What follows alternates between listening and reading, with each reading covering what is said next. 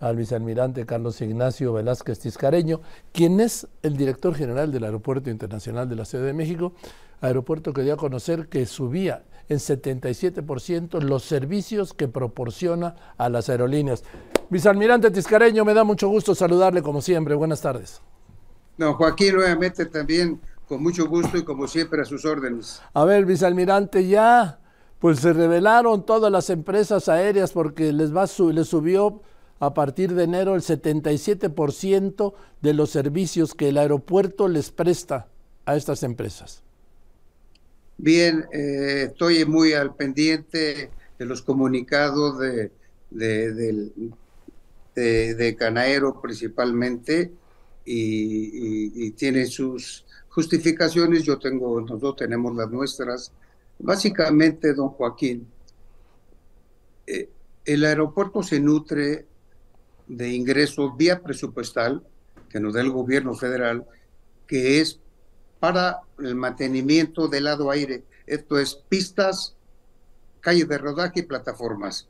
Y el resto, el resto del mantenimiento de ambas terminales se nutre de ingresos propios, de ingresos de nuestras rentas y de los servicios que presta a las, a las compañías aéreas, a las aeronaves. Desde hace 13 años, las tarifas de servicios aeroportarios a las líneas aéreas había estado intocada desde hace 13 años. Nosotros estamos en un, en un programa de recuperación, de, de optimización de ingresos desde hace 16 meses que arribamos a este aeropuerto. Hemos estado recuperando, usted lo sabe muy bien, por, por deudas impagables, por deudas motivo de la, de la pandemia de muchos locatarios, de hangares que no querían pagar y que, y, que hemos tenido que cancelarle los contratos, pero esto no nos es suficiente para cubrir nuestras necesidades de mantenimiento.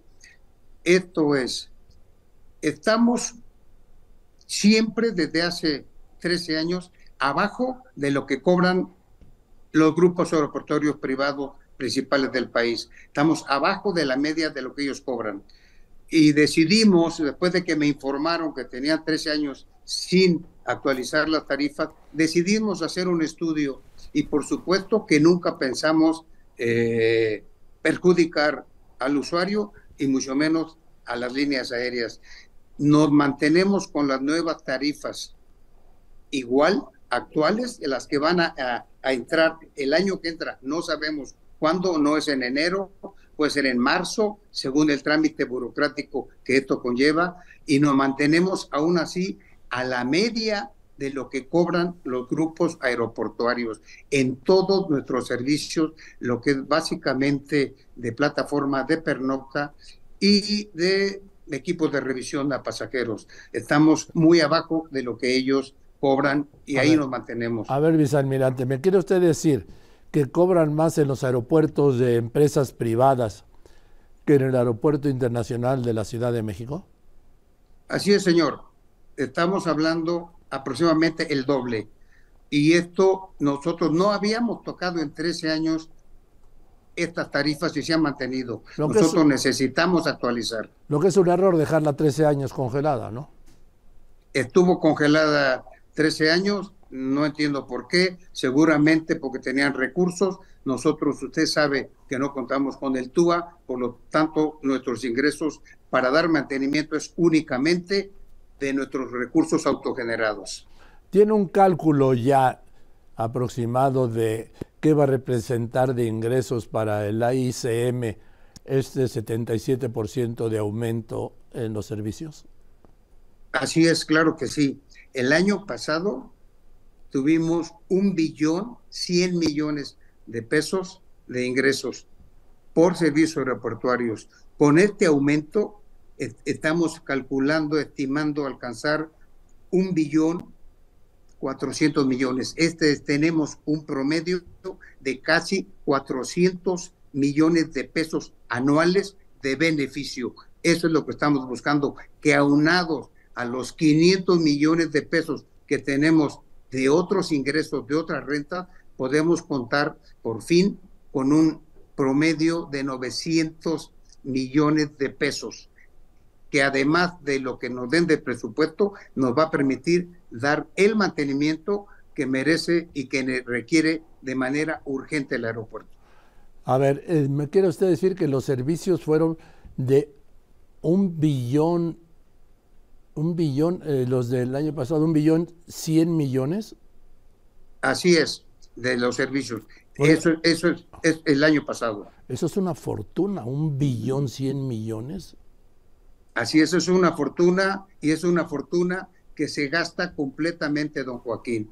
El aeropuerto no tiene casi ganancias porque el mantenimiento y todos los servicios que nosotros de las compañías que contratamos para dar el servicio al pasajero y, a, todas las empresas que elaboran aquí, se consumen casi íntegramente nuestros ingresos netos. O sea, el, el año pasado mantener el aeropuerto y todos los servicios, vamos, les costó un billón cien, cien millones de pesos. Así es, señor. Así es. Nosotros, esto es, estas cifras me aturden. Nunca es correcto, es correcto. Y, queremos llegar a un billón cuatrocientos millones de pesos para el año, para el 2024. Oiga, ¿y va a quedar algo para reinvertir? No creo que nos quede para invertir, pero sí para un buen mantenimiento. Digo, para, este eso, invertir en mantenimiento, vamos. Ah, para invertir, por, precisamente eso, eso es lo, eh, lo que buscamos. Además, si recuerda, porque se lo comenté la vez pasada, el, presidente de la República me dio, nos dio 1.500 millones de pesos más que nos va a permitir resolver muchos problemas y que básicamente ya están presupuestados y ya casi están gastados. O sea, son apenas salen a mano o pierden, por ejemplo, el año pasado con este billón 100, 100 millones de pesos de ingresos por los servicios, se gastaron ese equivalente en los... E, ¿Ese es el costo que le representa para usted dar ese servicio, un billón cien? Así es correcto. Si no, si no aumentamos nosotros estas tarifas, estamos en números rojos a partir de, de todo el 2023. Apenas saldamos para no tener deudas y pagar todos los servicios. Oye, almirante, vicealmirante, perdón. Ya un día le voy a poder decir almirante, pero bueno. Este, dígame, déjeme hablarle de un tema más, más sencillo, que no sean los billones, y 100 millones, todo esto. El TUA sigue siendo destinado para pagarlo, no es para el AICM, sigue siendo destinado para pagar los bonos del NAIM, ¿no? Es correcto, señor. O sea, ustedes ni los ven, ni ven el TUA. No, nos llega, eh, nosotros no los vemos, pero anualmente nos llega una cantidad de, de dólares de excedentes que que, representa un pequeño, muy pequeño beneficio para el aeropuerto, pero como hemos tenido, el, año pasado tuvimos 46 millones de pasajeros y este año estamos previendo 49, hay excedentes en el TUA y el fideicomiso y el manejo del, del fideicomiso nos regresa una pequeña cantidad de, marco que de algo nos sirve mucho para el mantenimiento. Nada comparado con lo que se llevan. No, señor, lo, normal serían un promedio de 13 mil millones de pesos anuales de TUA que están destinados, como usted sabe, para otro asunto. Para el pago de los bonos de la IMC. Oiga, siguen tardando mucho las maletas, vicealmirante, no le hacen caso. Yo, yo, les, les, les solicito que cuando eso ocurre me avisan. Estamos en el promedio, abajo del promedio mundial de, de, tardanza en las maletas. En vuelos internacionales es normal que sea un poco más porque pasan por rayos X, pero en vuelos nacionales estamos en un promedio de 23, ah. de 23 minutos y en vuelos internacionales de 45 minutos. Estamos, habrá, habrá casos, casos y todo justificado eh, que, que, se tarde más, pero es muy raro, principalmente en temporadas, en, en horas pico. Ahora dígame, vicealmirante Tiscareño, ¿ya compró más equipos de rayos X que me había dicho? Los equipos de rayos X el día 15 de este mes, dentro de tres días, terminan de instalarse 63 equipos de rayos X nuevos en todo el aeropuerto. Y comenzamos a instalar 32 equipos de body scans para evitar las revisiones manuales a los pasajeros tan Ah. molestas, don Joaquín. Sí, qué bueno. Dígame dos cosas más. Y yo he visto, por ejemplo, ya pasaron las maletas los rayos X en la parte de adentro, de atrás, ¿sí? En el aeropuerto.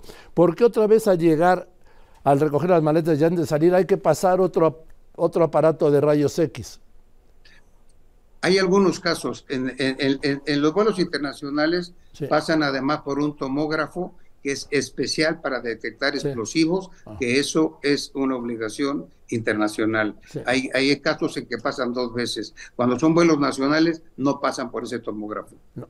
Lo digo porque a la salida pasa uno a aduanas y otra vez hay que meter las maletas y todo lo que traiga uno por otra máquina de rayos X, que por cierto creo que hay dos nada más.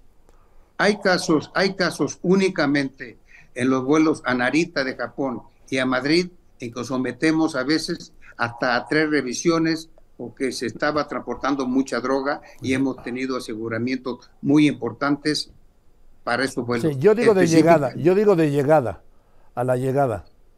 De llegada. Ah, No, nada más pasa por dos. Nada más pasa por, por dos equipos rayos X, a no ser que haya alguna sospecha. No, no, todos pasamos, todos los que salimos tenemos que echarle a la caja esta, ¿sí? De rayos X. Yo digo, pues si ya pasó una vez, ¿para qué otra? Pero bueno, pues no tengo una explicación, por eso le preguntaba a usted. Es, es- es- por aduanas. Ah, también, sí, es aduanas, es el SAT. Ahora, por, es es- Sí. correcto. digo, por último, ya sé que esto me va a decir que es del Instituto Nacional de Migración y lo es, pero vi que en las llegadas, Migración solo tiene ya 10 módulos para recibir. ¿Cuántos pasajeros internacionales llegan al día? ¿Tiene el dato por ahí?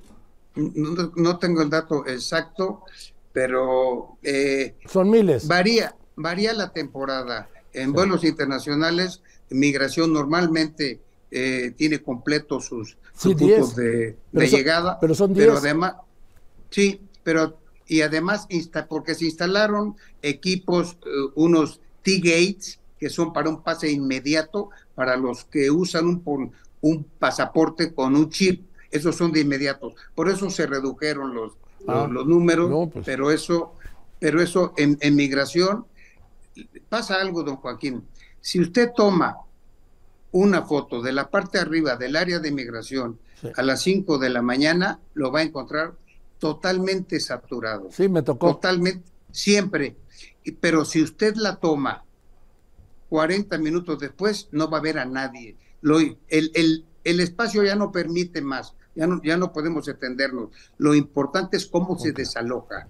Y estamos desalojando en 40 minutos, 35, 40 minutos. Lo hemos comprobado muchas veces y hay quien se queja porque está lleno y le dije, si hubieras tomado la foto 40 y media hora después, no había ningún alma en esa área.